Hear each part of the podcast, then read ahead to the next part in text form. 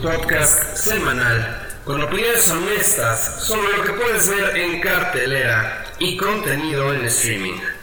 Me acompañan Andrés Rojas, Rodrigo López, yo soy Juan Pablo Chávez y bueno pues señores ya se acerca el Halloween y vamos a pues a hablar sobre este género pues tan recurrente en el cine, ¿no? Que es precisamente el terror. No sé ustedes, a ustedes les gustan estas películas eh, o son como yo que realmente no es mi género favorito. Pues creo que sí soy bastante fan. Ha habido películas que dan mucha expectativa este año. Una de ellas eh, ha sido Sonríe o Terrifier, que dicen que son las nuevas promesas del terror. Pues bueno, cuando uno yo ya vi Sonríe y no me parece una promesa, ¿no? Eh, ha habido otras que son sorpresas absolutas, como ya lo decíamos con Bárbaro. No, man. Eh, Sorpresa absoluta, pero por Siempre, siempre hay algún decidente, pero, pero la verdad es que ha sido bastante buena. Entonces, pues sí, sí me considero fan de las películas de terror. Andy, creo que tú también eres. 100% yo sí soy fan.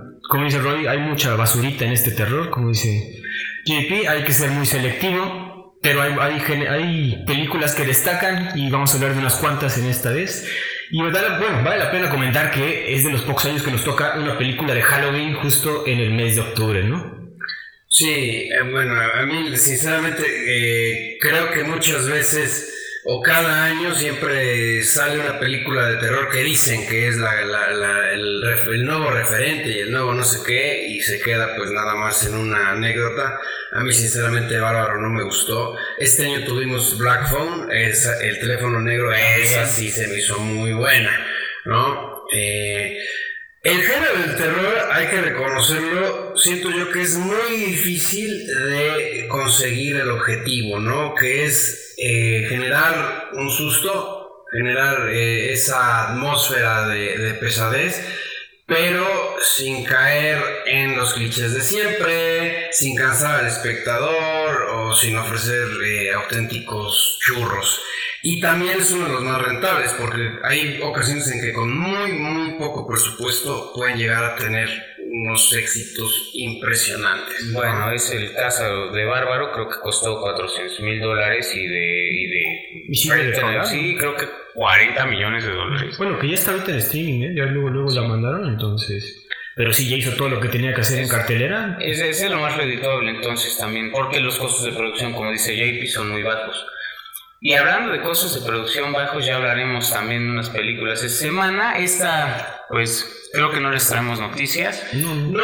Ya. lo, lo- lo que quería yo aquí que comentáramos sería un poco ahondar en los géneros del terror, ¿no? Del, de, de- o en los subgéneros del terror, ¿no? Que está, aquí yo se- señalo tres, eh, que es el slasher, porque muchas veces un- uno oye slasher y no sabe bien qué es y sobre todo se confunde mu- mucho con el otro que es el gore, ¿no? Eh, no sé si ustedes los quieran explicar, que están más, más versados en la, en la materia. A mí, la verdad, no, no, me- no, es que me- sea un género que me encante. Bueno, el, el género slasher, como mencionas, es como de un asesino serial que básicamente es el uso de algún arma filosa, ¿no?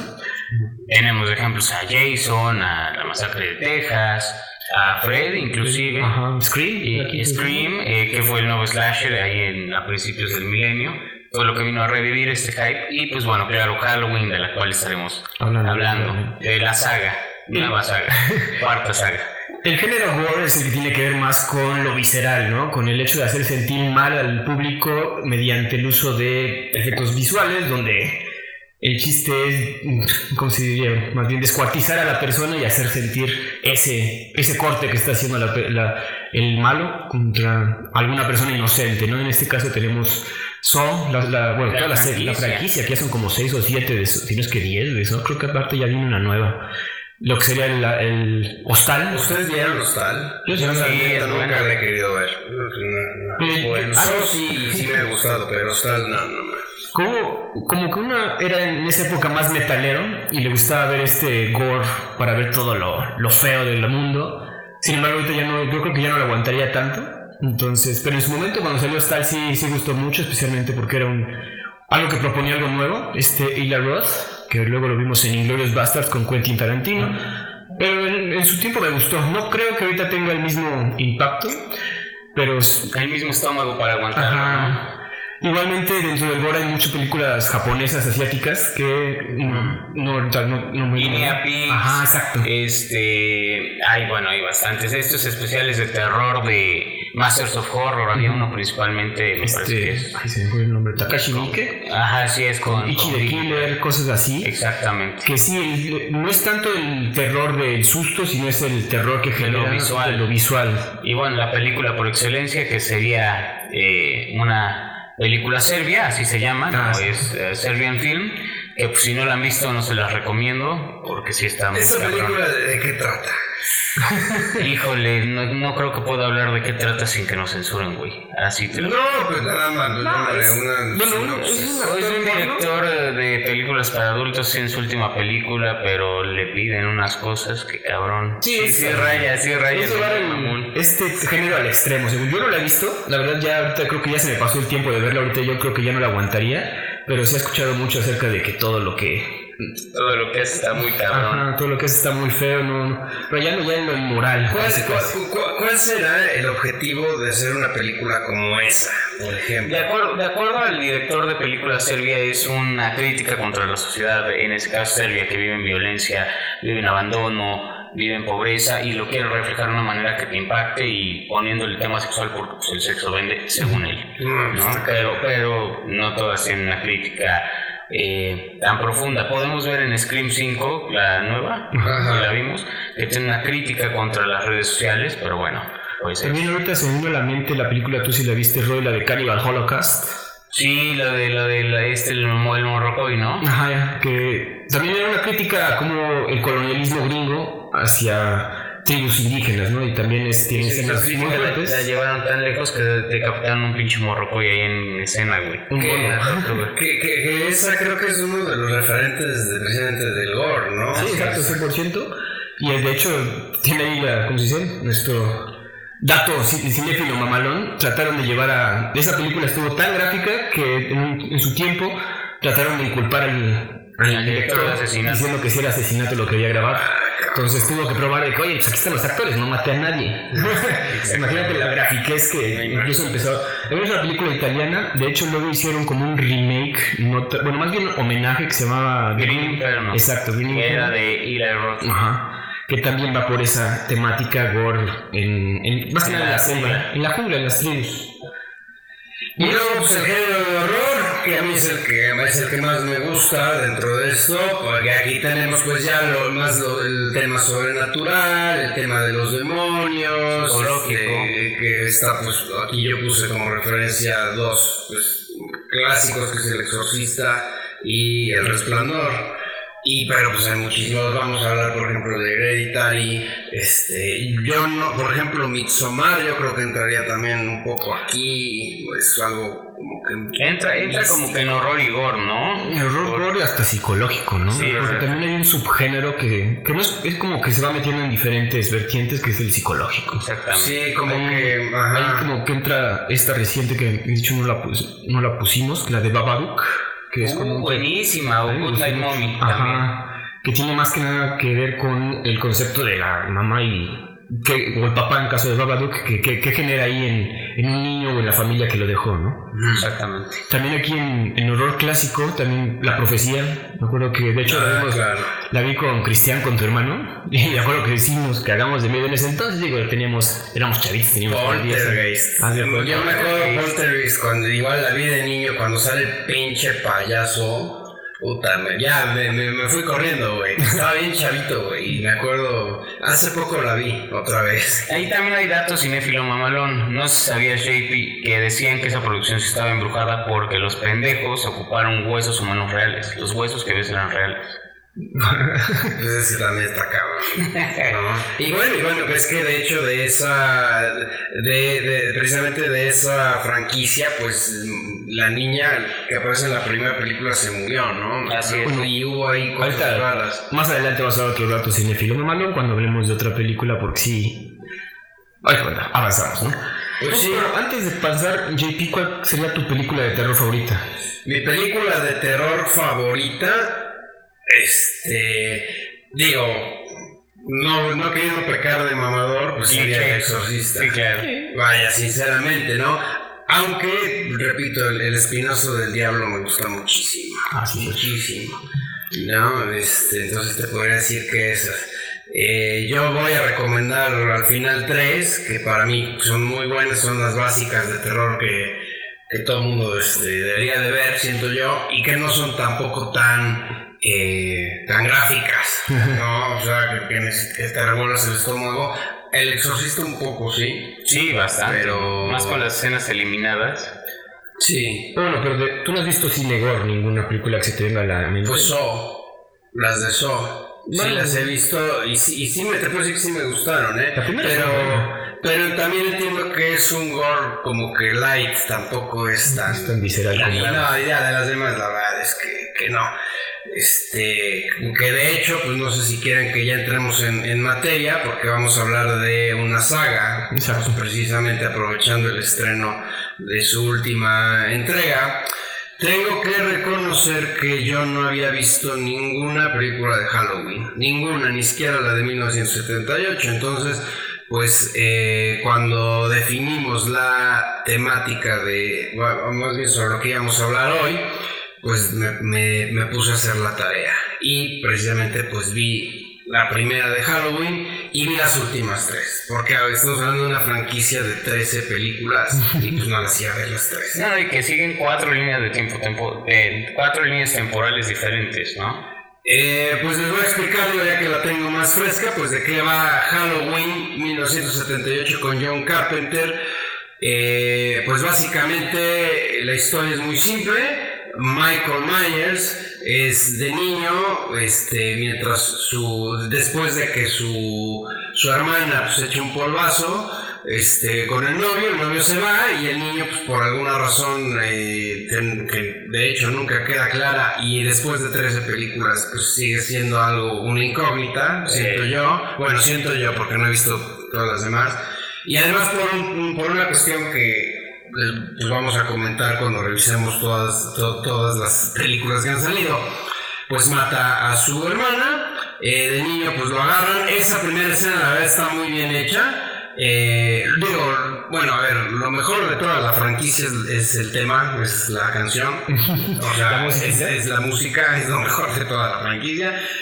Lo meten al psiquiátrico, pasan los años, sale de- se escapa del psiquiátrico y pues aquí prácticamente mata a, eh, a un mecánico para robarle el overall y a dos niñeras, a un, a un joven calenturiento y tiene un último enfrentamiento con Laurie Strode, interpretada por Lee Curtis, quien sobrevive.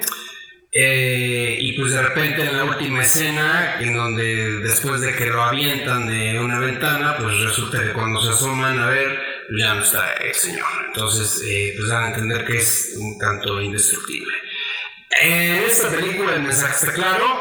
Eh, si tienes sexo y si te drogas, te van a, va a venir el coco y te va a matar. El boogeyman y te va a matar. O sea, está clarísimo el mensaje. De hecho, me da mucha risa. Una, una de las Eh, reglas escritas de los slashers, ¿no? Exactamente. Entonces parece eso, ¿no? Parece un castigo a lo inmoral, porque al final de cuentas, el personaje de Lori, que es toda recatada, que todo lo hace bien, que está cuidando al niño ahí con, con, con mucho, este, con mucho afecto, etcétera, tú es quien sobrevive. Entonces, pórtate bien y vas a sobrevivir al coco. Pórtate mal y el coco te va a matar. ¿No? Ese es como que el mensaje que a mí me dejó. 100%, así es. Digo, la original Jamie Lee Curtis ya después se volvió ícono. Es una ícono del terror, yo creo. Si no es que la más.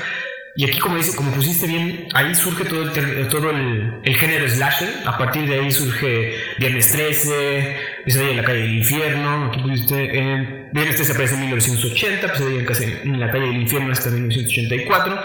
Y Michael Myers eh, se considera como un ícono, ¿no? Dentro de los monstruos de, todo el- de todos los tiempos. A ver, a mí la película no, no se me hace espectacular, sinceramente. Eh, sí tiene obviamente pues, sus virtudes. Tampoco se me hizo algo del otro mundo. Yo me esperaba algo mejor. Eh, sí tengo que reconocer que como otras películas, por ejemplo, eh, Blair Witch Project, La Bruja de Blair, o Actividad Paranormal, Paranormal Activity, de alguna manera sí sentaron bases para un cierto tipo de subgénero. Este de found footage, ¿no? Que a encontrar rec. Exactamente. Pero, pero así que digas que es un peliculón, la verdad es que. Bueno, ahora acuérdate que salió en 1978. Hasta entonces no había otra película como ese estilo, ni en ese entonces era gráfico el asunto, ¿no? Ahorita ya lo vemos muy, muy bajado de tono porque pues, en estos tiempos, digo, ya con un subgénero de- dedicado al gore, pues no destaca tanto. Sin embargo, en 1978 nadie había visto nada, la gente se, se espantó y todo el mundo. Ah, Dios, ¿qué es eso? La forma, The Shape, porque así le dicen a Michael Myers. sí, correcto. Le conoce como The Shape. Y, y- y una particularidad de este género de terror es que cuando tienes un éxito, salen el montón de secuelas más que rápidos y furiosos. Y más hechas a lo pendejo. Exactamente, y prácticamente todas son unos verdaderos churrazos. Eh, por eso pues, no me aventé a ver toda la saga de, No, es de mucho. Halloween. Aparte, vaya, es- es de, de esta que les acabamos de comentar, sigue Halloween 2, 1981. Ya eh, John Carpenter no dirige ya ninguna, él nada más dirigió la primera. Eh, y luego en Halloween 2, pues resulta, vuelve a aparecer este Jamie Lee Curtis.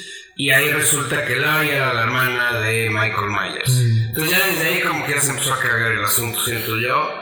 Este, y después, ¿ustedes han visto las que siguen? Yo me quedé hasta la 3. La verdad, la 4, la 5. Dicen que la 6 es muy buena. La de Halloween 20, ¿no? No, esa fue hasta Esa es la 7. la 7. The Curse of Michael Myers de 1995. Dicen que es buena. Yo he oído que es la peor. ¿Sí? Y, y a partir de exactamente yo de la 4 ya no las vi. Sí, ¿no? H20 es muy buena, a mí me gustó. En H20 regresa otra vez Jamie Lee Curtis. Ojo, aquí eh, hay algo que estamos omitiendo. Halloween 1, 2, 3, 4, 5 y 6 son en la misma línea temporal. Ajá. Halloween eh, es la línea 1, ¿no? Que se aventaron unas mamadas ahí, que bueno, no les alcanzo a decir, pero Michael Myers era un demonio encarnado por los satanistas para acabar con el pueblo y su familia. Luego la línea temporal 2 es Halloween 1, me parece que 2, 3 y Halloween Ends, digo y Halloween H20. H20. Y la línea que ahora estamos siguiendo es Halloween 1, la original, y ya de ahí nos brincamos a las, a las nuevas, ¿no? La También había 2018. una línea, una línea por ahí medio perdida. La de Rob Zombie, que estuvo Es buena. muy buena. Y pues bueno, nadie la peló lamentablemente por sus secuencias oníricas que tenía ahí. Entonces, fíjate, o sea, estamos hablando de que hicieron Halloween 1 en el 78, hicieron un montón de películas y de repente, pues, no sé, alguien, Dios, nos dijo, vamos a borrar todo lo de atrás, o Thanos con un chasquido. Fue Rick, güey, con su pistola multiversal. Exactamente, y dijeron, no, no, no, todo esto está muy cutre, todo esto está muy pinche.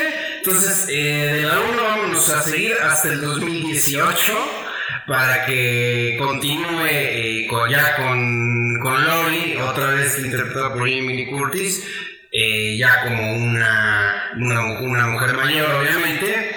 Y, y- e incluso en la misma película de Halloween del 2018, ojo, esta última trilogía la dirige David Gordon Green, para que tengan la referencia.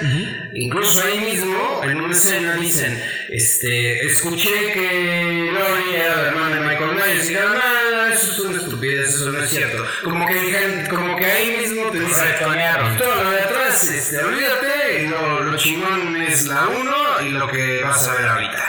Y de hecho, bueno, Halloween, eh, yo la tengo muy fresca, la del 2018. ¿Ustedes qué opinan sobre esa película? Que es la primera de esta última. Bueno, en primero, en donde, en donde empieza efectivamente pasan, me parece 40 años después de la primera, eh, un grupo de científicos van a ver a Michael Myers para... eh, Podcasteros. sí, sí, cierto. Sí, no, bueno, ya, ya nos consideramos científicos, este, somos una verga. ¿No?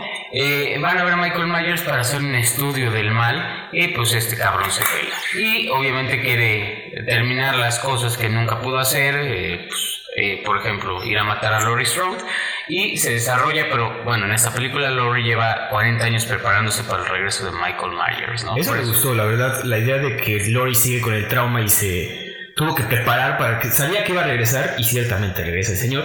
Eso estuvo muy bueno, a mí me gustó más o menos. No, no, no voy a decir que es la mejor de la serie, creo que a mí me gustó más la 2. Pero el setting que te ponen está bueno, los personajes también. De hecho, Lori pues, ya tiene una familia, entonces no solo es ella, sino son tres mujeres. Por lo general, las películas de terror se basan en, que las heroínas son las que van a salvar el asunto. Aquí son tres, toda tres generaciones de mujeres que vienen a enfrentar a Michael Myers. Eso estuvo bueno, a mí me gustó. El hecho de que de que surja un, como un nuevo Michael Myers que aquí te lo ponen siempre Michael Myers ha sido como demasiado fuerte no súper fuerte imposible de parar. Aquí siguen manteniendo eso eso me gustó. No sé qué es, eh, Michael Myers es muy fuerte que, que, ya desde ahí empieza como que el conflicto que, que a mí me, me causaba porque decía no me lo están pintando como un ser supernatural, ¿no? Es, es una persona normal, entre comillas, y desde la 1, desde la de 1978, decía, a ver, espérate, pues, ¿cómo puede ser es un güey que te están diciendo que es un güey normal, ¿no? No tiene nada extraordinario. Aquí en esta película de 2018, eh, de la misma forma como que lo humanizan, por así decirlo, que yo creo que esa fue la intención de hacer este reboot. Fue. Ya no es sobrenatural, ya no es un monstruo, ya no es un demonio, ya no es lo que sea. Eh, sí tiene obviamente ciertos atributos, la superfuerza, etcétera, pero no se ve tan exagerado. ¿no? Y si lo ves como alguien que en un momento dado puedes llegar a vencer, a destruir, ¿no? De alguna forma. eso es lo que Eso parece. Yo, yo creo que su superpoder es otro que nadie está viendo, güey. ¿Cómo cuánto medía este actor? ¿Con dos metros? Un 80. Pesa de, güey, unos 89. 89, ¿no? Sí. 100. Y el cabrón no hace ruido cuando camina. No, mames. Rapidísimo el. Qué verga, ¿no? Y según nada más va caminando, güey. Para mí que entre escena y escena se echa a correr así unos sprints, güey, bien mamones, ¿no? Como Usain Bolt. Fíjate que esta película sí me gustó. La, la de 2018 sí me gustó cómo lo manejaron, este tema de, de Lori, Plan, Sarah Connor, este... Y el final, obviamente, en donde parece que ya le ganaron la partida a Michael Myers, eh, pues como que te dejaba la expectativa, ¿no? ¿Qué va a suceder? Bueno, podemos decirlo, que al final le encierran y se supone que muere quemado. Queman la casa, ¿no? Exactamente. Ahí, obviamente, bueno, uno no uno, yo creo que en el 2018, que ya se sabía que se iban a hacer más películas, y ahora pues mucho menos dices, a ver, esto no acabó, de alguna manera va, a sobrevivir. Y ahí pues nos vamos a la del 2021, que es prácticamente justo después de que termina la anterior, ¿no?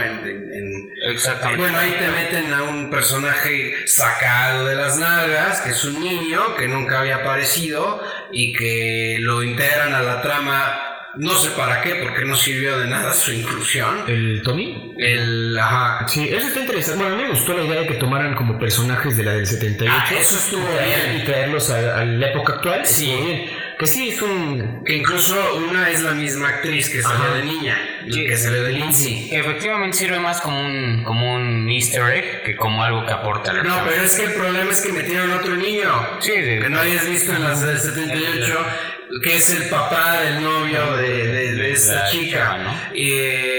y al final pues, no, sirvió para nada ese personaje, ¿no? Bueno, a ver, es que en esta película, en la de 2021, se sacan muchas cosas, ya, o sea, rompen con todo lo que habían hecho antes y dicen, no, no, no, no, no. Michael Myers es, o sea, Doomsday, el que mató a Superman, se queda pendejo contra este güey. Y resulta que es indestructible. ¿No? Ahí sí, este, perdón que interrumpa, sí tienes razón. Eh, rompen con muchos cánones que, que, habían establecido en la primera y que mucha gente creo que fue por lo que nos gustó, ¿no? Era un Michael más humano, era... Pero no me puedes negar que la primera escena de cuando se escapa de la casa no es lo más rompe madres que hay en, en, esa, en esta saga, cuando menos.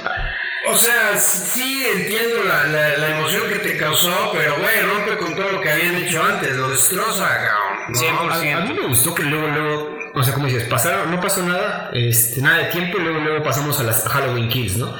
Y Halloween Kills es, se ve que el director dijo, ¿sabes qué? Vamos a, romper todo, vamos a que sea Michael Myers ultrapoderoso y que sea puro descargue, porque ahí no hay nada de suspenso, y vamos directo a las muertes. Es gore, aquí es, gore, es, es, curiosamente, dato cinéfilo mamalón rápido, de la trilogía o cuatrilogía es la que menos muertes tiene, pero es la que más gráficas las tiene. No, pero, pero, pero, en esta, en esta del 2021 es en donde más güeyes mata. El piloto que matamos en la primera. No, en la primera. En la, en la primera de esta saga, del, bueno, 2010. No, no, no, no, no, no, no, no, no, no.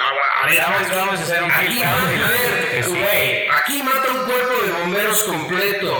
Mata a una turba que iracunda. O sea, ya con eso. Aún así, Sí, no. esto, estaba viendo los kill counts porque me meto a ver los. hay una página que hace kill counts y se dice. ¿Sí, está-? Sí, güey. No yo, yo digo que no. Yo, o sea, yo con- en, en la primera conté muy pocos muertos. Que hasta dije, ah, chica, pues sí está real. Porque pues, no, tampoco es así tan super matón, ¿no? Y aquí, a- ojo, a ver, aquí mata a los, a los niños, mata a los a la pareja de, de gritos, este, mata a Marion. Ah, la- la- O- No, ya, ya, o sea, con el cuerpo de bomberos completo ya, ya, güey, o sea, no, es imposible, es No, no imposible. es spoiler porque esa es la primera escena. Sí, ¿no? pues, literal es cuando se escapa de la casa. Es, es, es- no, cuando de la casa, sí. Bueno, el caso está que lo que tampoco me gustó es que este Lori pues, está encerrada en el hospital. Lori no hace nada en esta Ajá, esta no película. hace nada. Esta película, a ver, yo cuando terminó dije, la hicieron porque querían sacar trilogía a huevo, pero si le hubieras, en la última, si le hubieras agregado 15 minutos, con- ya vaya, cuentas esa historia, ¿no? A mí sinceramente eh, sí entiendo la intención y el lore y que recibe esta, esta segunda, pues yo no le vi ningún sentido, fue como una transición, lo eso sí lo pensé, dije pues es una transición porque en la última vamos a ver la, pinche batalla final. porque al final de Halloween Kills matan Karen, a la hija de Lori, entonces dije, ah, cabrón. Ah, entonces ahora sí Lori se va a encabronar, ¿no? Y eso nos lleva al 2022, en donde Lori, de ser Sarah Connors, Hace se, pastelitos se quemados. convierte en Granny Lori, en la abuelita Lori, ¿no? Y es a donde llegamos. A Halloween Ends 2022, que actualmente pueden ver en cines. Por favor, ¿de qué trata esta joya del terror? Pues bueno, como ya lo dijiste, después de los eventos de Halloween Kills, Cuatro años después. exactamente, la cual parece que Michael Myers eh, había sido asesinado, se levanta de su tumba urbana y putea que fueron como 10 pueblerinos y después a la hija de Lori, eh, pues misteriosamente y sin explicación desaparece el cabrón. Y eh, pues bueno, Lori decide que ya no va a vivir con miedo, no va a dejar que nada le robe su vida. O sea, Lori le valió madres ya. O sea, vivió, toda su, vivió 40 años entrenando para putearse a Michael Myers. Ella no va a dejar que nadie le quite el nombre que sus padres le dieron, ella no va a ser forever. Pero espérate, estuvo 40 años preparándose para enfrentarse a Michael Myers. Y cuando por fin se enfrenta a él y le matan a su hija, es cuando dice, no, ya está cabrón, ya, ya, ya, ya, Ya, ya, ya, ya, ya, ya. Sí, sí, sí, no, ya es, voy a dar vuelta a la página y ya, ya es de dar vuelta a la página. Ya, hasta que este cabrón me hizo algo realmente, es cuando ya voy a decir, ya muere. Bueno, pero tengo que cuidar a Allison. Exactamente, se queda con su hija, pero bueno, aquí eh, ella sigue con su vida, esa es la trama de Lori. Ahora tengo que explicar, porque es Halloween Ends y trata obviamente de Halloween, de qué va la trama real. Y no tiene que ver con Halloween. Eh, un muchacho de nombre. Cory, Cory, sí es cierto. Cory Cunningham. Es Cory Cunningham. Es un niñero eh, al cual su niño, su chiquito, su chiquilín.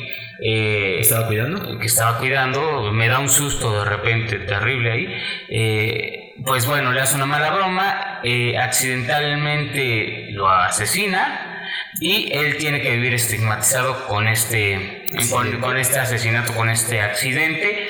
que la película te implanta que aparentemente quizás no fue tan accidente, ¿no? Entonces la película pasa de tratar de Lori y Michael Myers a este cabrón que nadie le interesa y es su trama, su viaje, su viaje del antihéroe, su viaje del malvado, ¿no? Obviamente pues tienen que meter a Lori a la familia, entonces se enamora a la nieta de Lori y esto hasta aquí no es spoiler y pues bueno ahí se desarrollan una serie de tramas medio pendejas. ¿Vamos a hablar de spoilers? Yo creo que sí, ¿no? Digo, o Ah, sea, tampoco es que si sea spoiler.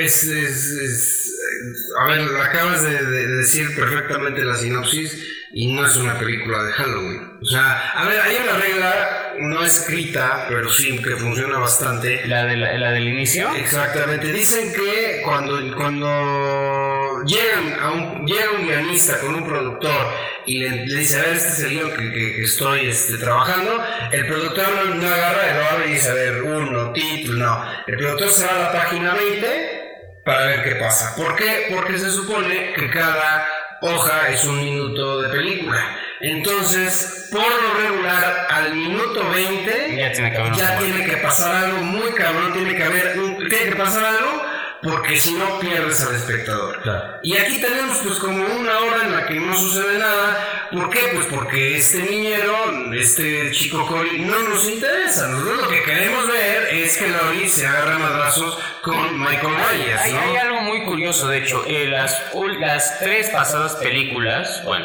378, 2018, 2022, eh, 21, perdón, eh, ¿alguien se acuerda cómo inician? Todas inician con un asesinato por parte de Michael Myers, ¿correcto? Eh, esta se dieron cuenta que no. No. Exactamente, De hecho, pasa con lo de aquí te Cole. iba a decir que es el kill count más bajo de Michael Myers. Puede ser. eh. O sea, aquí. Ah, pues sí, porque se los echa el otro cabrón. Pero es que, es, es que eso es. A ver, este. Bueno, Cory es, es un pendejín, lo bulean. Oye, a ver, espérate, eso, eso yo nunca lo entendí. Pero yo, yo tenía entendido en el cine de lo que he visto, tanto en terror como en comedias adolescentes, en amor adolescente, en cualquier cosa que tenga lugar con chicos de preparatoria, de high school, pues normalmente los bullies son los jugadores de fútbol americano, de básquetbol, en Cobra Kai, pues bueno, los que le, le entrenan al karate, pero los por excelencia, los más tetos, los más luces, son los de la banda escolar. Y aquí ellos son los bullies, o sea, ya desde ahí dices, güey, pues le hubieran echado un poquito más de, de- de- de cerebro al al este al guion. Y ahora resulta que pues este cuate en su camino como muy bien lo dijo Roy de antihéroe se encuentra a Michael Myers y le impregna la maldad con la mirada es que oye cabrón pues si no es crepúsculo güey o sea que ves que ellos se imprimían en ellos entonces Michael Myers se imprimió en Cory así ah, y ahora también nunca te explican, a ver, Michael Myers ya es Doomsday, es Thanos, es el más cabrón del mundo. Sobrevivió una putiza, una baliza, Sí. una navajiza, pero... Y de repente Cory, ah, que, que puteado por unos güeyes que tocan en la banda escolar, le rompe la madre a Michael Quitarle, la, para quitarle la máscara. No, no, pero se, eh, se están olvidando también de una parte muy importante, güey. De verdad que... Hay algo importante en esa Ya, ya sobreviviste una putiza, ya sobreviviste una bajazos. ¿Qué se te antojaría hacer después, güey?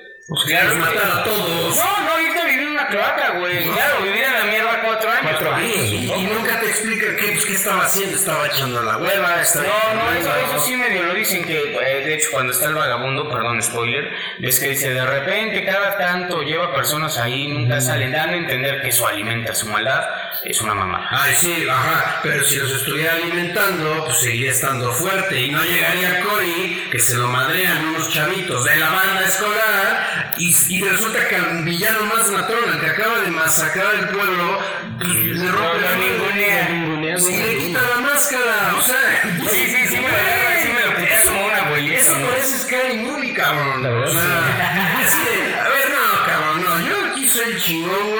Y este. Y no a ser tu patiño, entonces te rompo la madre, pa, pa, pa, pa, pa, te quito la máscara y órale, ya ahí voy. Y entonces ya ahí es cuando el otro cabrón, Michael Myers, dice: Ay, no, no mames, quedé como un pendejo, ahora sí voy a salir, ¿no? O sea, güey, no puede ser, o sea. Después sale y se alía con este hijo de la chingada. Eso es lo que también. O sea, Michael Myers a lo largo de toda su saga siempre ha sido el solo. O sea, nunca. Eso si alguien lo trata de, de como calmar todo, terminas muerto, amigo. Y aquí se supone que, ah, me quito mi máscara y ya, lo, lo, No respeto, pedo. no hay pedo. No, o sea, eso también te, le quita ¿Por mucha mitología a por Michael qué, Myers. por qué ese hembro es malo? No, no mames. Ahora, ahí también, en la, en la anterior, te pintan que es el superpoderoso, el supermatón, pero a la vez te explican cómo es que lo capturaron después de la primera de los 70, ¿no? Y realmente lo capturan como a un criminal cualquiera. Entonces dices, a ver, si en esta película me estás diciendo que se chingó a todo un cuerpo de bomberos, pues pudo haber hecho lo mismo cuando lo, lo rodean los policías, pues igual, eh, a todos y me escapo. También, ¿no? parte de la mitología de Michael Myers es que con cada muerte se va volviendo más fuerte, ¿no? Exactamente. Y aquí te lo ponen con que se supone que ha estado matando a lo largo de estos cuatro años y te lo ponen como un pelele, o sea, te lo ponen como todo débil y si llega este chavito de escuincle, pendejo, y le quitan la máscara, que aparte quitarle la máscara es lo peor que le puede hacer a Michael Myers, o sea, es, es su cara, güey. Claro. Entonces, el hecho de que le haya quitado la máscara, dijo, ahí sí cuando, cuando vimos esa escena, bueno, cuando vi esa escena así fue de puta madre. No, no, no, no. Y, lo peor de todo es que ya que van, ya que faltan 15 minutos para que termine la película, es cuando por fin se enfrenta a Lori. Después de que primero, pues, eh, Cory el pendejín llega, este, arma todo un plan y para escaparse con, con, este, Allison. con Allison, Aunque que es perdón, pero también eso es una mamada, que haya querido juntar a Cory con Allison y que ya son el amor de su vida y ya vamos a escaparnos después de, oye, ¿tuviste un trauma familiar con tu familia y ya todo lo vas a cambiar por este pelele? No, no, no, no, no. Sí, sí, sí, sí, sí, que conoció, creo que, sal- que tuvieron tres citas. Ajá, Ese sí es amor juvenil. muy joven. Y, y, y bueno, pues ya cuando llega el Cory quiere matar a Lori, ya estamos lanzando spoilers y me vale madres, porque ya le spoilamos toda la película, que realmente vamos, tampoco, tampoco, tampoco es el final del sexto sentido, ¿no? Este, entonces, eh, llega, este güey Cory y, dice, bueno, ya, voy a, voy a matarte, Lori. Y Lori le dice, ok, pues sí, ya mátame, ya me vale madres. Y Cory dice, no, mejor pues me suicido yo, por así que pues Para que, para que para que seas un monstruo para Allison. Ajá, bueno, entonces ya estamos en el entendido de que a Gran y Lori ya le vale madre todo. Llega Michael Myers y dice, ay, no, me escondo. Dice, ¿qué, qué, qué dijo? De repente, no, no, o sea, estoy dispuesto a morir, pero no que me mate este pendejo, ¿no? Que llevo sobreviviendo de 40 años. O sea, como que no tiene sentido. Y luego al final. La, la escena de la trituradora. No, espera, espera todo eso. O sea, porque si, yo sí lo pensé, yo dije, a ver, eh, si Michael Myers es indestructible, no lo pueden matar, pues que lo hagan trocitos, ¿no? Que, que- que le corten la... Hay, hay un villano en, en Naruto, no sé si ustedes, bueno, este, es un anime, Ajá. Eh, que precisamente tiene la habilidad de que aunque lo corten, sigue viviendo. Ajá. Entonces ahí lo que hacen es que lo hacen trocitos y la cabeza la entierran. Ah, ya, ya. Entonces, pues ya ya no sabe qué hacer porque se queda, porque se queda pura cabeza, ¿no? Yo lo pensé, sí dije, pues que lo hagan trocitos, pero nunca me, nunca me imaginé que en efecto lo iban a llevar todos una turba iracunda, Incluir a niños. y un niño delante, así de, sí, mátenlo, mátenlo. Y así, oigan, no, este, es que esto no se puede hacer así. Y el jefe de policía, sí, Esta noche sí. mátenlo. O sea, güey, ya, ya como que al final dije, este, se ve que les dio hueva. Yo creo que dijeron, a ver, hay que terminar la trilogía. Este, lle- llegaron a la página 15, 15 minutos de guion. Dijeron, "Ah, ya, qué hueva, a ver, al chile. La historia de Cory, igual tenían por ahí el guion de este, Cory el matador, este, Cory el matón, lo juntaron, así le agregaron las páginas con una grapadora, su clip, y sacaron esta madre. ¿Saben cuál es mi citación con películas? Es que esta película tiene cuatro guionistas. A mí eso siempre me hace, me, me llama la atención y son... O sea, se necesitaron cuatro güeyes para escribir esto. Ajá, o ¿Alguien, sea, alguien- alguien se acuerda en las universidades cuando tenías que hacer un trabajo en equipo y nada más mandabas un espacio y quedaba una mierda? exactamente. Bueno, Fue una excepción, ¿no? Yo creo que sí, especialmente para los que nos gustó toda la saga. Yo creo que me hubiera quedado con la 1 y la 2 y ya ahí terminas, ¿no? El hecho de tener que hacer a huevo una trilogía, porque se ve que ya lo, de hecho van a ser más, o sea, eso no es el fin. O sea, No, ahorita claro. tenían que hacer tres porque era el contrato y ya van a regresar los derechos a otra al productor original y él va a... Y en, y en la siguiente van a decir que no, que es que eso no existió tampoco, ¿no? Que fue una chaqueta mental de, de Cory. Exacto. Ahora, esta estas películas también tienen una maldición, entre comillas, estoy haciendo, porque se llaman Halloween, ¿no? Entonces es como si dijera, ¿ves que alguna vez Disney quería hacer los derechos de Día de Muertos? Sí. Entonces básicamente se robaron el... Ah, bueno, pero no, ahí hay, hay que comentar algo. El título de una obra, esto es tema de derechos de autor, el título de una película, de un libro, de una obra, no lo puedes tú este, registrar de forma exclusiva. Ah, ok. O sea, eh, lo que pasó con Día de Muertos es que Disney lo que hace cuando inteligentemente, ojo, una cosa es el título de la película y otro el registro de marca. Cuando Disney saca cualquier película, también el título lo registra como marca para sacar todo el merchandising y no tener problemas. Coco querían que se llamara Día de Muertos y querían registrar la marca. Y salieron a llorar este, unos productores de aquí en México que iban a sacar una película animada que se iba a llamar Día de Muertos.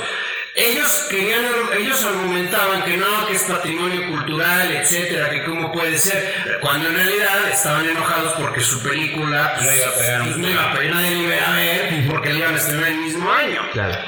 Disney intenta registrar día, día de Muertos ante el INPI, que es donde se registran las marcas en México, y el INPI le dice, no te lo voy a registrar, pero le valió madre lo que dijeron estos productores, que de hecho después van a decir que después de un calvario por fin obtuvieron el registro de marca, no es cierto. Día de Muertos como marca por ley no se puede registrar, porque es el nombre de una festividad. Entonces, eso, ese tipo de este, títulos no se pueden registrar como marca. Pero aquí Halloween, Halloween tampoco debe de poderse porque estoy hablando de estándares internacionales. Sí, Lo que, yo creo que más bien, perdón, ya nada más con esto cierro, yo creo que más bien ahí Disney no le quiere poner algo de Halloween porque lo van a relacionar con Michael Myers. Yo creo que más bien es Y lo que sí tienen es derecho sobre los personajes, Laurie Strode, Michael Myers, Eso sí. bla, bla, bla. Eso sí, eso sí se puede registrar y proteger. No, yo creo que aquí el- el- la maldición de Halloween es que es Halloween y es ya tremenda chingadera. O ya, chavales, ya son 13, 13 películas. Que yo no había- o sea, yo siendo fan, no, o sea, no, no me iba a aventar esta trilogía. O sea, si no vemos este podcast, la verdad. Yo me quedaba con la de Rob Zombie y ahí terminábamos. Yo ni siquiera había visto la primera. Pero bueno, lo único, que- repito, lo único que sí eh, resalto de este. De, de- de esta trilogía es que recuperaron, y me llamó la atención, recuperaron a personajes de la primera, no nada más a Jamie Lee Curtis, sino también a, a Kylie Richards, que era la niña Lindsay, que era en 1978. Y ya, porque el niño, ese sí no. Este. Tommy. Ajá, Tommy no es el mismo actor. No recuerdo si el psiquiatra es el mismo, el doctor. No, mismo. No, ¿verdad? No, ves que se. De hecho, el doctor se murió. Sí, Doctor Loomis, sí, pues ya, ya, ya estaba, ya Ah, estaba también. mayor. En la, en- regresamos a la primera que de hecho el, el- el psiquiatra se pone loco y quiere mantener a Michael Myers vivo y ah, bueno, ataca a un policía y dices, ay, bueno, está bien. Ah, ah, pues mira, te digo, todavía- a mí la primera todavía me funcionó, ¿no? La segunda fue cuando dije este. Ya cuando, cuando se puso filosófico sobre la fuerza del mal y que este cabrón es la encarnación, cagada completa. Pero hubo algo que omitimos y no sé si quieran hacerlo. No les pusimos puntaje a ninguna de las cuatro. Mm, Bueno, yo me quedaría con las. O sea, la nueva trilogía, las primeras dos y ahí lo terminábamos. De hecho, no tenías que matar a Karen, nada más tenías que a mí, a mí- a mí no, me- no no- no me gustó que mataran a Karen. O sea, teníamos que terminar la película con Karen volteando a ver hacia la calle y viendo Mike Myers, corte. A ver, ¿tú qué calificación le pondrías a la primera, a la original, a la que inició todo este cagadero? 10. Le pondrías. Ah, bueno, 5 de 5, sí, porque es clásico y te digo, la primera vez que la ves, a los, Sí, a claro. los 12 años y dices, ay, güey. Y, y además la, la escena de la que va en vista de, de ¿cómo se llama? De Michael, ¿no? Sí. Que ves cómo agarra el cuchillo en, su, en esa época no era tan usado. Entonces sí, en definitiva por, Un plano secuencia ahí con exacto, mascarado. por, por el uso de ese tipo de cosas, un 5 de 5. Ya esta, esta nueva trilogía 2018, un 8, la primera. La primera, sí, exacto. las primeras dos, digo, las primeras dos yo le pongo un 8, No. 4, digamos. Ya después la esta sí es un 3. 8, 7 y 5, cabrón. Se fueron para abajo. Respectivamente, sí, no mames. Sí, no, yo, yo sí, o sea, la primera, este... ¿De la nueva trilogía? y- La, la primera, la, no, la, del, Ah, la, la original, eh, siendo realista, yo le doy un 3, tampoco es así. Y digo, y sí le reconozco, vaya, toda la, la referencia que causó, etcétera. Pero también, vaya, yo cuando la terminé de ver dije, güey, tampoco se me hace así que. Pero bueno. Y a la primera de 2018 también un 3. Te digo, sí hubo partes que sí me funcionaron, pero a las siguientes Ahora sí que 3, 2, 1, man. Sí, por la, la 2 yo dije esto es un sinsentido, este, Lori ya, ya, ya, no sirve para nada y en la última pues peor, Lori, o sea, es que ya Lori deja de aparecer, ¿no? Deja de ser el principal, o sea, porque en la... En la de 2021, realmente Tommy, eh, se puede decir que es como que el principal, porque es el que arma todo para ir a cazar a Michael Myers. Y yo pensé que en esta iba a ser Lori quien armara todo para casarlo y resulta pues que es la historia de Cory, que pues nos vale madre. La verdad, sí. Entonces, ya, pues creo que ya este... Más que Tenemos tres películas en streaming. Rapidísimo tenemos Hereditary en HBO Max. Esta película que fue la primera película de Ari Aster que después conoceríamos por Midsommar. ¿Y de qué trata Andy? Pues fíjate que después de la muerte de la matriarca de la familia Graham, su hija Annie se muda a la casa con su familia y Annie espera olvidar los problemas que tuvo en su infancia con ella, ¿no? Pero todo se tuerce cuando su hija empieza a ver figuras fantasmales. Es que esta película yo creo que es... Vale la pena no spoilear nada. Es, tienes que llegar con cero. De todos modos, cuando termina, uno siente que no le entendió, cabrón. Aunque quisiera, no la puedo spoilear, güey. A, a mí sí me gustó. Bueno, ya es- No, no, no, a ver, no es que no haya gustado, pero... No, pero digo, es que esto de fantasmales, digo, tiene otro, otro trasfondo que después vas a ver cuando ya la vean, vale mucho la pena. Es la, también está importante que es la ópera prima de Ari Aster, ¿no? Sí, que Entonces, no, no había un trasfondo, y aparte no había eh, no tiene nada más de créditos. Ya después nada más tiene estas dos, la de Midsommar, no hay otro crédito, creo que está ahorita haciendo otra. Tony Collette como Annie, ya lo conocemos que también sale en Nights Out, Little Miss Sunshine, y es la mamá en sexto sentido de- del niño, no con el cosa del niño. Millie Shapiro, la niña Charlie, que es la que ve fantasmas, no ha salido en otra cosa. Gabriel Byrne, un actor clásico que hemos visto en muchas películas, pero se conoce más como The Usual Suspect y salió como el demonio en End of Days con Arnold Schwarzenegger. Alex Wolf, el hijo Peter, que nada más sale en las nuevas de Jumanji, la 2 y la 3, y en la nueva película de Shyamalan Old. Y finalmente la señora Anne Dowd, que sale Joan, que es, ha hecho más que nada televisión, y The Handmaid's Tale.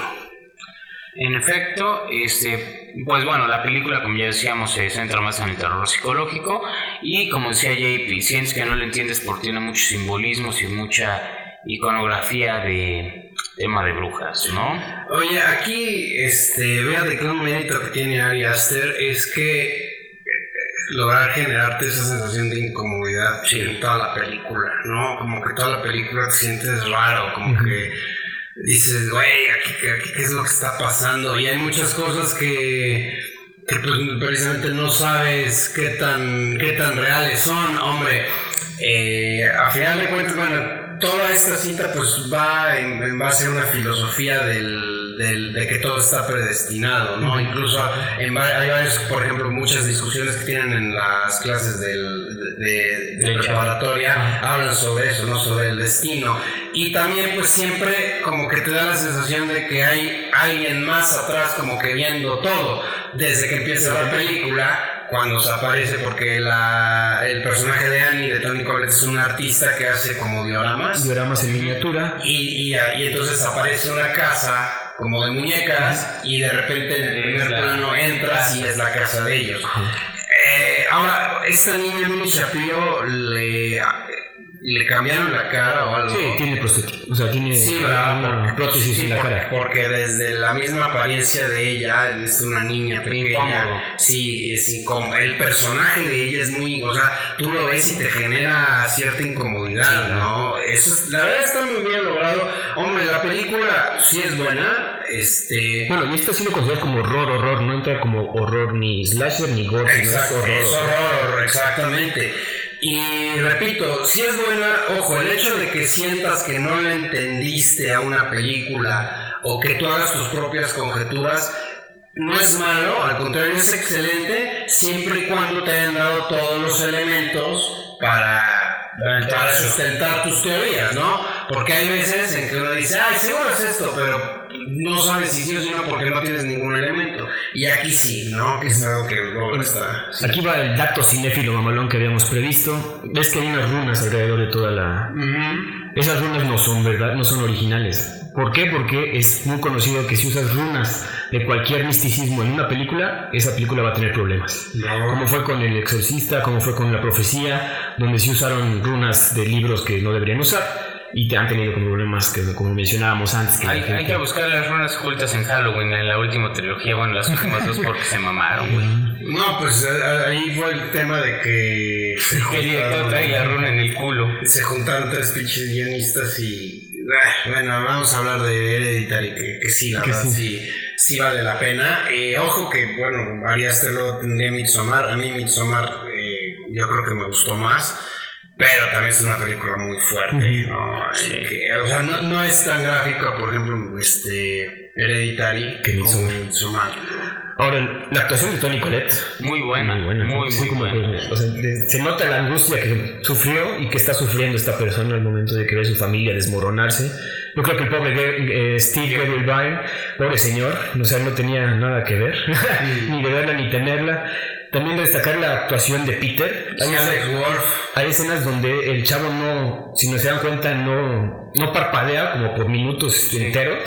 Entonces. Oye, ese no fue el que agarraron para el fiasco ese de Death Note. Pues hicieron una película, pero no me acuerdo si fue el mismo actor. No creo, no estaba en. No. No estaba en los que. Ah, ah no, no era.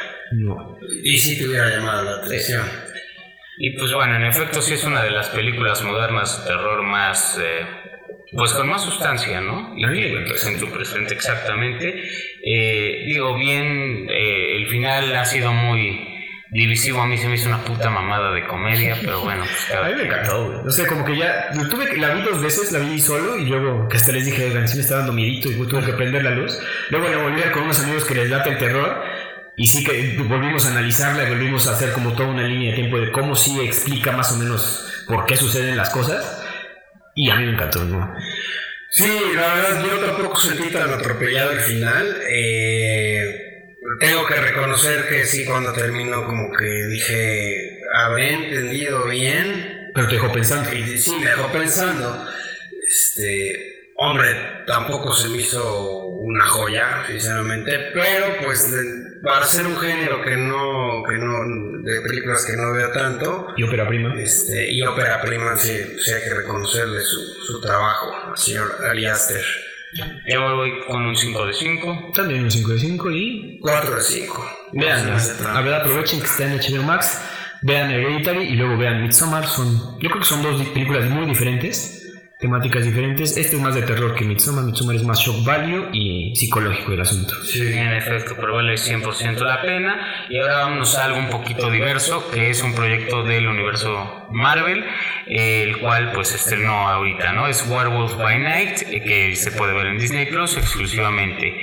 El director es Michael Giacchino, que es curiosamente un compositor de música de películas muy conocido. ¿Se acuerdan cuando platicamos de Thor, Amor y Gloria? Así es. Dolor y Pasión, o bueno, esa, este, que les había dicho que, el soundtrack, que el soundtrack está muy, muy bueno. Es precisamente de él. él tiene bandas sonoras impresionantes. Ha trabajado mucho tiempo con Disney y Marvel, entre otros.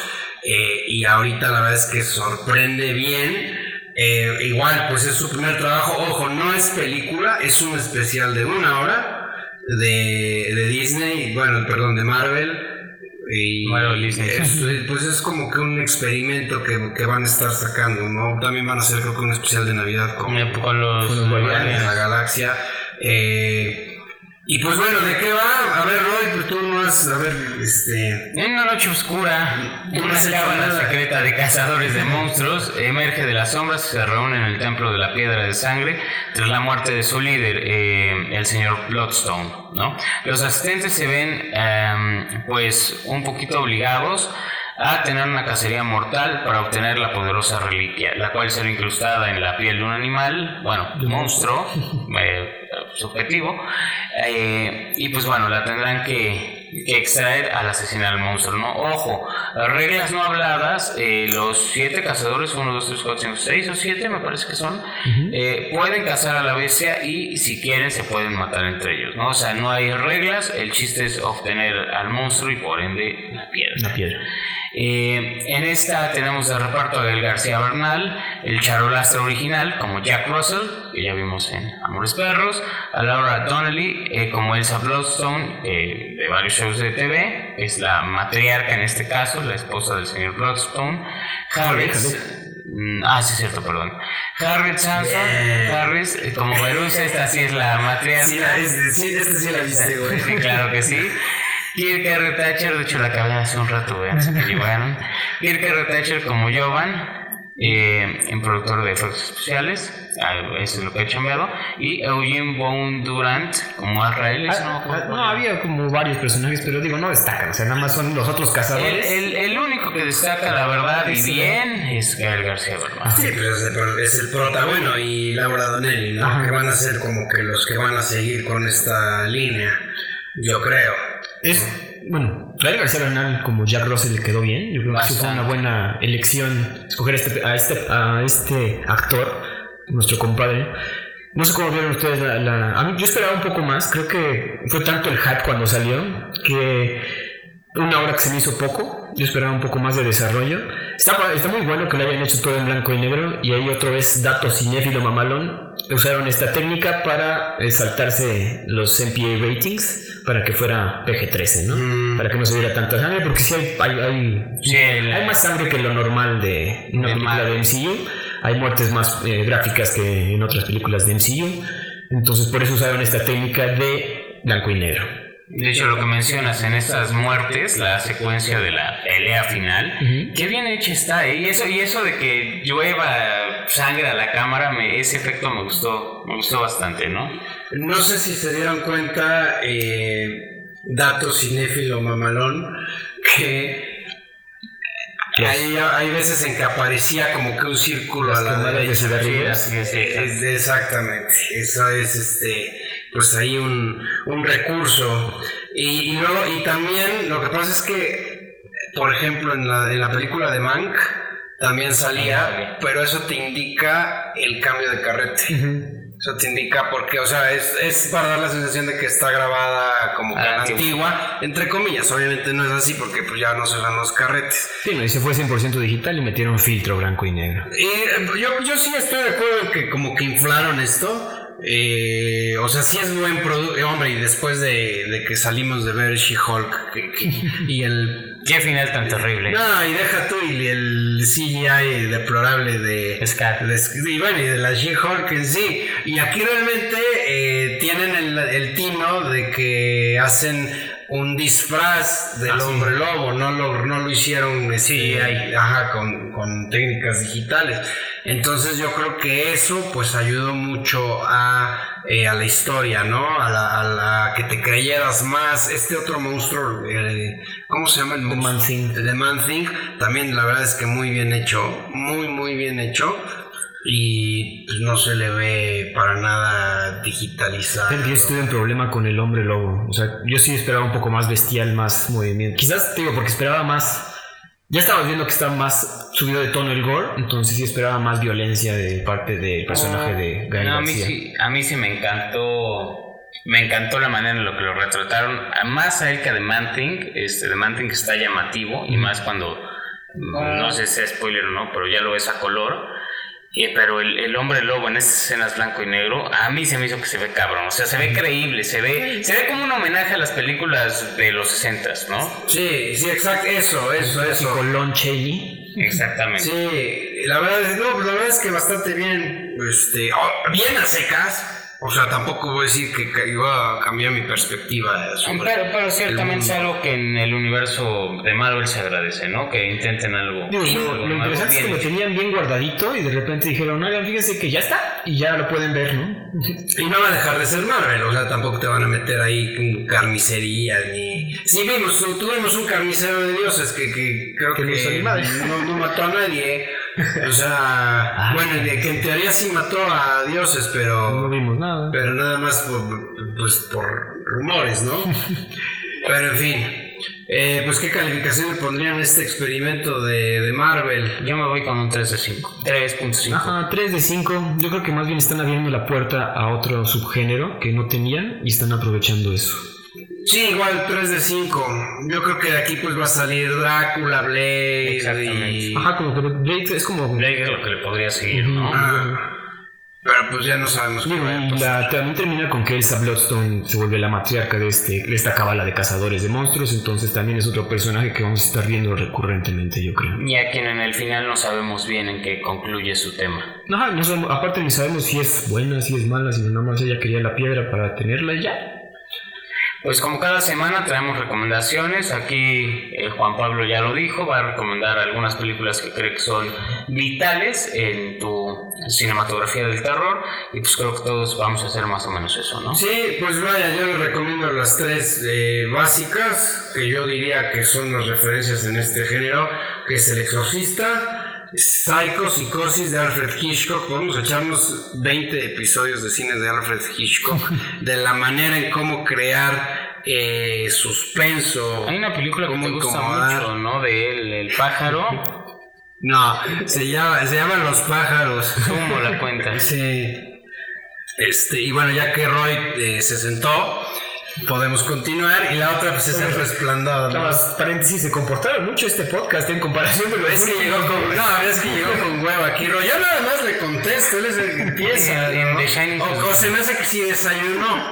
Eso puede ser que sí desayunó. Ándale, en The Shining pues ya sabemos que el hotel está, el hotel Overlook está en el lomo de la montaña, entonces pues sí me... De- de- de- bueno, de- el, ex- el exorcista pues es la referencia básica de, del terror. Excelente. Psicosis, que es, hombre, sí es terror, pero más bien pues psicológico, más suspenso, diría yo, quién sabe qué tan terror, terror sea. Sí entra, ¿eh? Yo creo que al final también es un monstruo dentro del canon, dentro del panteón de monstruos en todas las películas. Y The Shining, pues está de- del gran Stanley Kubrick, que también de él podemos hacer 20.000 episodios, eh, inspirada en una obra de Stephen King, una película que al mismo Stephen King no le gusta, es una adaptación que no le gustó, y cuyo rodaje pues también tiene muchos asegúnes, pero ya después pues más a- la- las revisaremos más a detalle.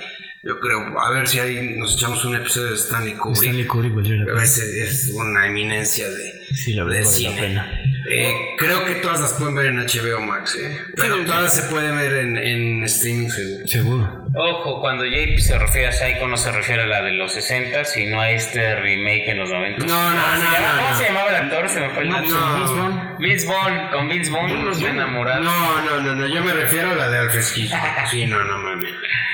¿Viste la de la nube? No, no, es que no me gusta ver Es un, shot by remakes shot, porque- es un shot by shot remake, pero, Pero pues no no Ah, para empezar, no es a blanco y negro, ¿verdad? Es a color. es a O color. sea, ya desde ahí ya le empiezan a caer.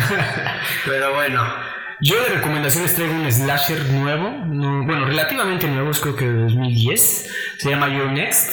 Básicamente trata de que una familia se junta para cenar, todo muy tranquilo, y llegan unos asesinos seriales vestidos con máscaras a matar a toda la familia. Sin embargo, no saben que entre los miembros de la familia hay alguien que se puede defender y en una de esas se pueden cambiar los papeles. Es un slasher que es más que nada sátira al mismo género y como les digo, hay, una, hay, una- hay un personaje dentro de la familia que destaca porque no se deja, ¿no? Entonces otra vez regresando a ese clásico, hasta cliché de las películas de terror, donde las heroínas son las que salvan el día. ¿Y tú, Roy, tu recomendación que... Mi recomendación, yo voy a seguir un poquito la línea de películas fundamentales que creo que tienes que ver. Obviamente, ya lo dije hace un rato, La Masacre de Texas, la viejita sería una, la de Tom Hooper que a mí me encantaría que vieran. Pero me voy a lo que creo que volvió a patearle vida a esto de género del terror y es El Conjuro. Si no han visto El Conjuro, de verdad la tienen, la tienen que ver. Creo que junto al Exorcista es la única película que sí me da miedo de verdad. O sea, sí, Es porque es medio puñal. este, bueno. y aparte lo, lo interesante del conjuro es que ha creado todo un universo, ¿no? Porque también entra Anabel y la. Y las otras películas. Chafón y Ah, hasta sí, la ya- llorona. O sea, ya es también un crossover de ahí. Sí, de claro, güey. Anabel se va a pelear con la llorona, agarrar. Y está basado en un, un par de este, investigadores Eh, paranormales que sí es. existen. güey. Sí, se supone que ahí El Carlos Trejo, ¿no? No, pero van a hacer una franquicia de Carlos Trejo. y Jaime Maussan. Co- co- Contra Alfredo Adame. A huevo, a huevo, a huevo, güey. Este. Yo no más he visto la primera del conjuro. Es, son, es muy buena. La 2, eh, lamentablemente abusó de CGI. Y la 3, bueno, ni se diga, es una mamada. Zeus, sí. O era Anabel, bueno. Eh, la verdad es que la 1 es la que vale la pena. Eh, sí la pondría yo casi al nivel de un clásico instantáneo. O sea, es la única que me espanta junto con El Exorcista. Pues este es de tus géneros favoritos, ¿no? Con eso de que te encanta que te metan sustos. Y Ah, y- es el sabe. A mí sí, sí, a Juan Pablo le gustan las puñaladas. Oye, oye, que, te vas a disfrazar de, de Halloween de Valero, ¿no? Este, va, va a llegar así con rayada de colores y su palo y un capirucho. ¿Cómo la bueno, A ver, ya- ¿qué quieres comentar? más Ya que no albur, ya. No, no, no, no. Cerrar. Comentar que también otra de las recomendaciones, pero ya lo habíamos dicho en el en un podcast pasado, recordarlo, es Scream, ¿no? Y la última, la primera y la última de Scream. Ok. Muy, muy, muy, ¿Esa está en HBO? Creo buena. que está En, en Está en HBO. Entonces, pues bueno, esta semana me tocará hacer playlist. ¿Qué mira? Con que metas el tema clásico de Halloween ya. Ya, Ya suficiente. eso. Repeat and shuffle. Es más, miren, háganlo usted. no. este, y pues bueno, creo que eso sería todo por este episodio. Feliz Halloween. Este, no se anden espantando mucho. Y por favor, que no les hagan puñaladas como Jake. Disfrácense de algo decentes, porque luego ya la- mu- muchas chicas aprovechan para vestirse de ahí, de como de, de, de, de prostis, o luego muchos hombres también, de- desafortunadamente. El, mochi, el macho. Sí, yo, yo, yo, yo la verdad sí, este, les recomiendo, Roy, estoy espantado porque no sé Roy con qué disfraz nos vaya a salir. Este De hecho, decidi- decidimos hacer un disfraz conjunto, vamos a ser samuráis. Este, eh, Andy va a ser el caballo y el samurái y este güey me funda, entonces. Me funda de sable. yo, yo, yo más bien el sable, ¿verdad? No, me funda nada más. El sable te lo Bueno, bueno, exacto yo. Recuerden darnos una calificación en Spotify, seguirnos en las redes, tanto Instagram, TikTok y En Facebook, Facebook, así es. como de review. Y pues bueno. Gracias por su atención, señores. ¡Feliz Halloween! No olvides seguirnos en nuestra cuenta de Instagram TikTok de Review. Gracias por su atención y hasta la próxima.